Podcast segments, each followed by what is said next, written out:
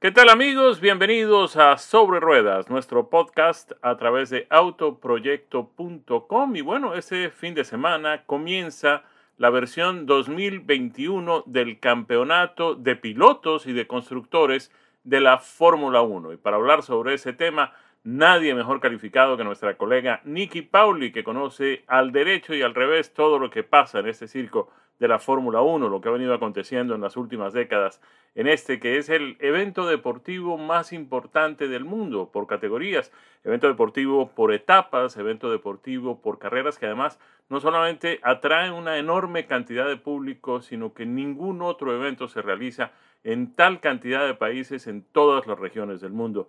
Nikki, es un placer tenerte con nosotros en Sobre Ruedas, el podcast a través de autoproyecto.com.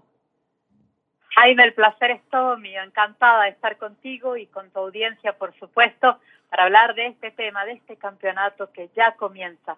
Han pasado apenas 16 semanas, Jaime, desde que terminó la temporada del 2020 y casi no me creo que ya estamos a punto de comenzar la del 2021, porque, para serte sincera, se me ha hecho larguísima la espera. Ahora, tendrá mm, mucho que ver la temporada de este año con la del año pasado, en lo que tiene que ver con las restricciones como consecuencia de la pandemia del COVID-19. ¿Será que tendremos eh, una, eh, mm, digamos, una realización de eventos restringida en los primeros meses y después tendremos ya una normalidad en el segundo semestre, Nikki? Jaime, difícil decir del segundo semestre. Te puedo hablar del primero en principio. Vamos a tener algunos espectadores eh, en el caso de Bahrein, donde abre la temporada de Fórmula 1 este fin de semana, eh, solo podrán acceder espectadores que estén vacunados o que se hayan eh, recuperado de la COVID-19. Ninguna persona no vacunada en estas, que, que no cumpla con estas condiciones podrá estar en la pista. Lo mismo vale también para el paddock, para el equipo, el circo de la Fórmula 1. Todos los miembros de los equipos tienen que estar vacunados, algunos de ellos incluso se vacunaron mismo en Bahrein al llegar, no nos olvidemos que la Fórmula 1 no ha llegado eh, esta apenas esta semana para la carrera, sino que tienen tiempo allí, ya que las pruebas pretemporada se realizaron también en Bahrein, ¿no? La idea precisamente era no viajar demasiado, minimizar las posibilidades de contagio y que una vez todos en Bahrein, los que no estaban vacunados o no hubiesen tenido la COVID, pues pudiesen vacunarse. Ahora, Nicky, para el año pasado los equipos restringieron significativamente la cantidad de miembros de su equipo de mecánicos, de ejecutivos, de promotores, etcétera. ¿Este año tenemos esa misma restricción o ya están eh, regresando los que se quedaron por fuera el año pasado? Mm, parte y parte, Jaime, porque, a ver, como ocurre en tantas otras, en otras cosas, pues cuando te ves enfrentado a una situación como esta, tan extrema, tan difícil y tan tan rara, porque realmente no, no sabíamos ninguno de nosotros cómo manejarlo. Pues la Fórmula 1 le pasó lo mismo.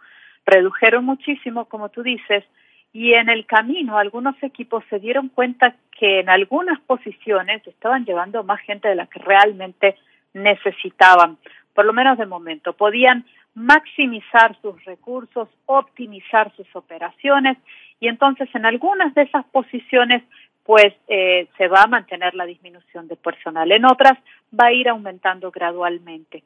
Y esto tiene que ver también relacionado con tu primera pregunta sobre el público en las pistas. Eh, preguntabas del segundo, de la, la segunda porción, segundo semestre, digamos, de la competición de Fórmula 1. Lo mismo vale para los mecánicos, los ingenieros y todo el personal que para el público.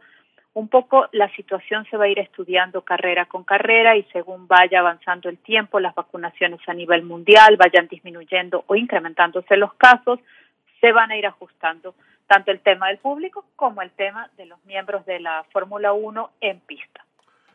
Ya está definido, Nicky, el calendario de lo que sería la temporada de Fórmula 1 del año 2021. ¿Cuántas carreras tenemos y qué tan bien distribuidas están, equilibradamente distribuidas entre los distintos continentes? Uf, tenemos 23 carreras, Jaime. Es el campeonato más largo en la historia de la Fórmula 1 hasta este momento. No nos olvidemos que mucho hemos avanzado si nos remontamos a los años 50, cuando apenas había unas siete carreras, incluyendo después 50, 60, las, eh, 500 millas de Indianápolis que contaban para el campeonato de Fórmula 1, estamos hablando de 7, 8 carreras por campeonato, pues ahora tendremos 23. Este es un juego de maximizar el negocio también, Jaime, y de sacarle el mayor partido posible. No, no nos olvidemos que por cada una de estas carreras hay una cantidad de derechos comerciales y televisivos que es de donde sale principalmente el dinero que alimenta a Liberty Media y a la Fórmula 1, a los equipos también, siendo Liberty Media, para quizás algunos de tu audiencia no esté al tanto, la dueña de la Fórmula 1 y de estos derechos comerciales. El campeonato arrancaba inicialmente en Australia, como ya había venido sucediendo en años anteriores. El año pasado ya los equipos estaban en Australia cuando se decidió cancelar esa carrera y no correr la Fórmula 1 por el COVID-19.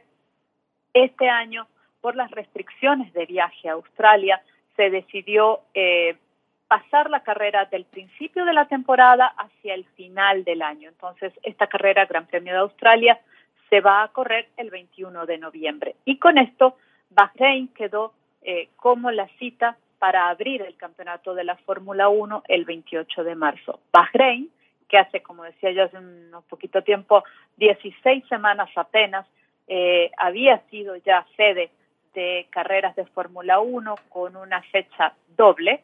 Ellos tienen varias combinaciones dentro de su circuito la Fórmula 1 va a competir este fin de semana en el circuito de cinco, casi cinco kilómetros y medio tiene esa pista, pero dentro de ese lugar físico se pueden hacer diversas combinaciones de curvas y rectas.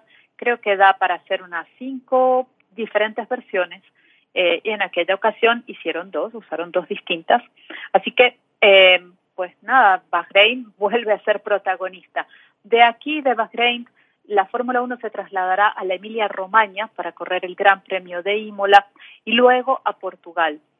De allí España, Mónaco, Azerbaiyán, Canadá, Francia, Austria, eh, Gran Bretaña, Hungría, Bélgica, Holanda, Italia, Rusia, Singapur, Japón, Estados Unidos, México, Sao Paulo, Australia, Arabia Saudí y Abu Dhabi para cerrar el campeonato, Jaime, larguísimo, el 12 de diciembre. Interesante saber que vuelve Mónaco, ¿no? El Gran Premio de Monte Carlo, que es un premio mm, callejero, tradicional, eh, eh, irreemplazable, pero que lamentablemente el año pasado por las razones del COVID no pudo realizarse. Este año está previsto que tendremos Gran Premio en Monte Carlo el 23 de mayo. Así es, el 23 de mayo el Gran Premio de Mónaco, el único Gran Prix que queda, Jaime, eh, urbano, digamos, ¿no? En, la Fórmula 1, que nunca ha tenido muchos precisamente. Eh, quizás podemos hablar, pues, en el caso de Albert Park en, en Australia, o podemos hablar también del circuito Gilles Villeneuve, que están ubicados dentro de parques en las ciudades, pero eh, no son circuitos estrictamente citadinos. Así que Mónaco siempre con ese encanto, con ese glamour tan particular, la carrera, quizás la carrera más lenta del campeonato de la Fórmula 1, donde se puede desarrollar menor velocidad, pero sin duda alguna una de las más emocionantes. El hecho de que estos bólidos, Jaime, estén compitiendo con las paredes tan cerca, creo que le da un añadido extra de emoción. Bueno, eso es lo que tiene que ver con el calendario, Nicky, y, la presencia de la Fórmula 1 en diferentes continentes. La tendremos aquí en el continente americano, en el Gran Premio de México, posteriormente en los Estados Unidos y más adelante en Brasil, si es que las circunstancias de, inicialmente en los Estados Unidos, el 24 de octubre, después en México, allí pues trastoqué un poco la, la disposición del calendario, 24 de octubre Estados Unidos, 31 de octubre México y 7 de noviembre Brasil, si las circunstancias del COVID así lo permiten. Ahora, hablemos un poco de quiénes estarán en la pista, cuáles son las escuderías y qué pilotos trae cada una de esas escuderías. Claro que sí, Jaime. Tendremos 10 escuderías, 20 pilotos. Eh, por supuesto están los nombres de los ya consagrados. Tenemos ¿no? a, a Lewis Hamilton, al campeón reinante, pero hay algunos temas interesantes, Jaime, que bueno, ya les voy a, te voy a contar a ti y a la audiencia cuáles son los equipos y los pilotos de cada uno de esos equipos, pero de los puntos interesantes te voy a ya voy a adelantarles que tenemos el regreso del nombre Schumacher, el regreso del apellido Alonso y que tendremos tres novatos. Mick Schumacher, el hijo del séptuple campeón mundial Michael Schumacher, tendremos a Nikita Mazepin, que es ruso, y a Yuki Tsunoda, que es japonés. Ahora te cuento los equipos y los pilotos de cada uno de esos equipos. Tendremos a Alfa Romeo Racing, eh, que con motor Ferrari, en ese equipo van a estar compitiendo Kimi Raikkonen y Antonio Giovanazzi. Tendremos la escudería Alfa Tauri con motores Honda, en la que competirán Pierre Gasly y Yuki Tsunoda, el debutante. Luego tendremos Alpine Fórmula 1, que es el equipo que hasta el año pasado se llamaba Renault. Ellos corren con motor Renault. Allí estarán Fernando Alonso y Esteban Ocon. Aston Martin, que hasta el año pasado era Racing Point y que correrá este año con motor Mercedes, tendrá como pilotos a Sebastián Vettel y a Lance Stroll. En la escudería Ferrari, que por supuesto compiten con motor Ferrari, estarán Charles Leclerc y Carlos Sainz Jr. En la eh, escudería Haas, eh, también con motor Ferrari, van a estar Nikita Mazepin y Mike Schumacher. McLaren contará con el motor Mercedes AMG y los pilotos Daniel Ricciardo, Lando Norris. Mercedes AMG como equipo oficial, por supuesto con motor Mercedes, tendrá nuevamente a Lewis Hamilton y a Valtteri Bottas. Red Bull Racing Honda, el motor Honda, tendrá a Sergio Checo Pérez y a Max Verstappen. Y cerrando el grupo de los 10 equipos y 20 pilotos, la escudería Williams Mercedes con Nicolás Latifi y George Russell. ese es el grupo que va a estar compitiendo este año. Ahora, Nicky, eh, especulando un poco y usando la famosa bola de cristal, eh, es muy difícil establecer que habrá grandes cambios en eh, lo que tiene que ver pues con la mecánica de los vehículos, es decir, no habrá grandes innovaciones tecnológicas que permitan que una escudería supere mm, demasiado a la otra. Y tal vez no habiendo esos cambios, lo que veremos en el año 2021 será algo similar a lo que vimos en el 2020 con Mercedes, la escudería Mercedes prácticamente dominando los primeros lugares en casi todas las carreras. Pero vimos algo interesante el año pasado también en medio de esa mm, predominancia de Mercedes en el equipo de Red Bull Racing, donde ahora milita el piloto español Sergio Pérez. ¿Será que esta vez el checo, que ya tuvo la oportunidad de ver el podio el año pasado y tuvo algunas muy buenas y muy lúcidas oportunidades en todo el campeonato, este año está más cerca de satisfacernos como seguramente puede hacerlo con su talento y su experiencia? Mi respuesta a eso, Jaime, son rotundos sí.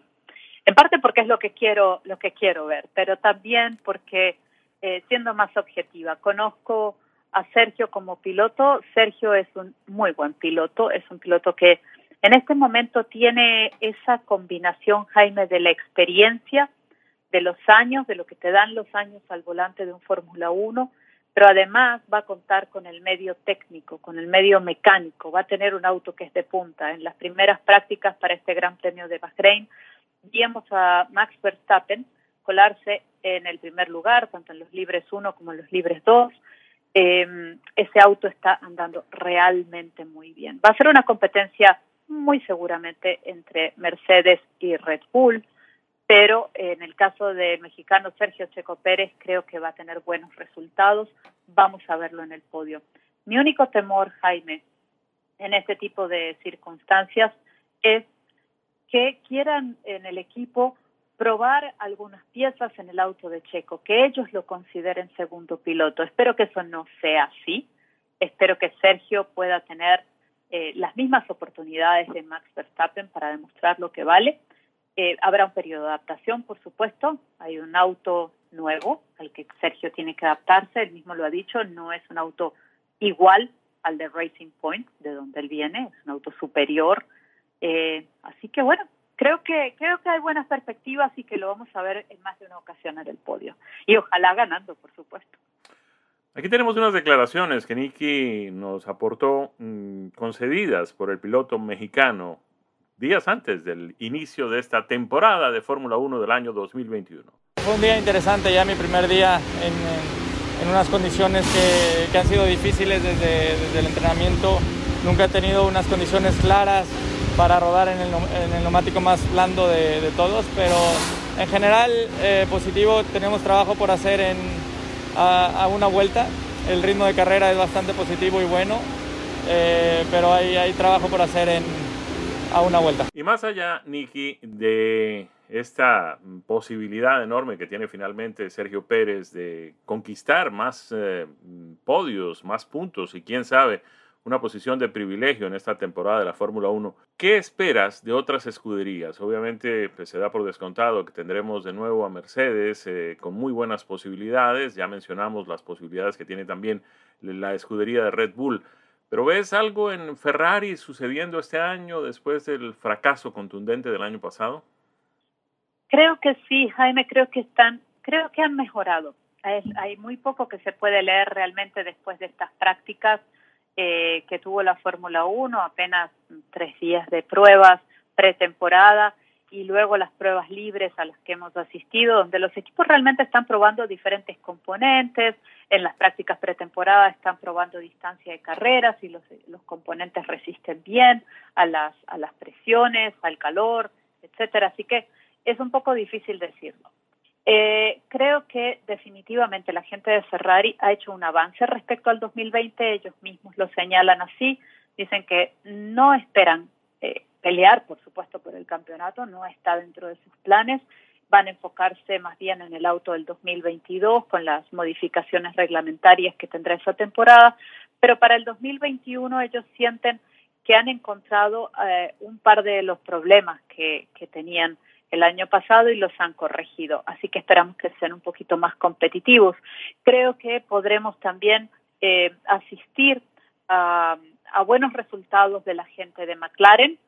Me tienen eh, bastante intrigada los Alfa Romeo Racing eh, y los Escudería Alfa Tauri, sobre todo Escudería Alfa Tauri porque comparando uno con otro, que normalmente estaban más o menos en similitud de condiciones, pues uno tiene el motor Ferrari, que no viene tan bien, y el otro viene con el motor Honda. Entonces, esta gente de escudería Alfa Tauri Honda, eh, al igual que la gente de, Red, Bull, creo que pueden hacer eh, también un, buen papel, ¿no? Y no nos olvidemos, allí está Yuki Tsunoda, eh, que es un piloto japonés debutante en la Fórmula 1, pero que viene de categorías inferiores en las que ha corrido muy bien y que en las pruebas pretemporada lo, hizo también muy bien en los tiempos. Así que creo que hay motivos para, para mantener el interés y que en el pelotón medio las cosas se han acercado un poco.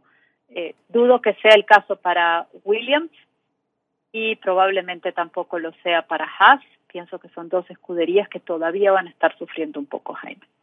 Ahora, hablemos un poco de lo que hasta el año pasado era Renault y que a partir de este año es Alpine y que tiene a Fernando Alonso entre sus pilotos. ¿Será que lo que vimos el año pasado, esas eh, fulminantes pasadas, esas, eh, mm, ese desempeño en algunos casos bastante fulgurante de Daniel Richardo y de Esteban Ocon, lo veremos este año multiplicado con la presencia del piloto asturiano Fernando Alonso?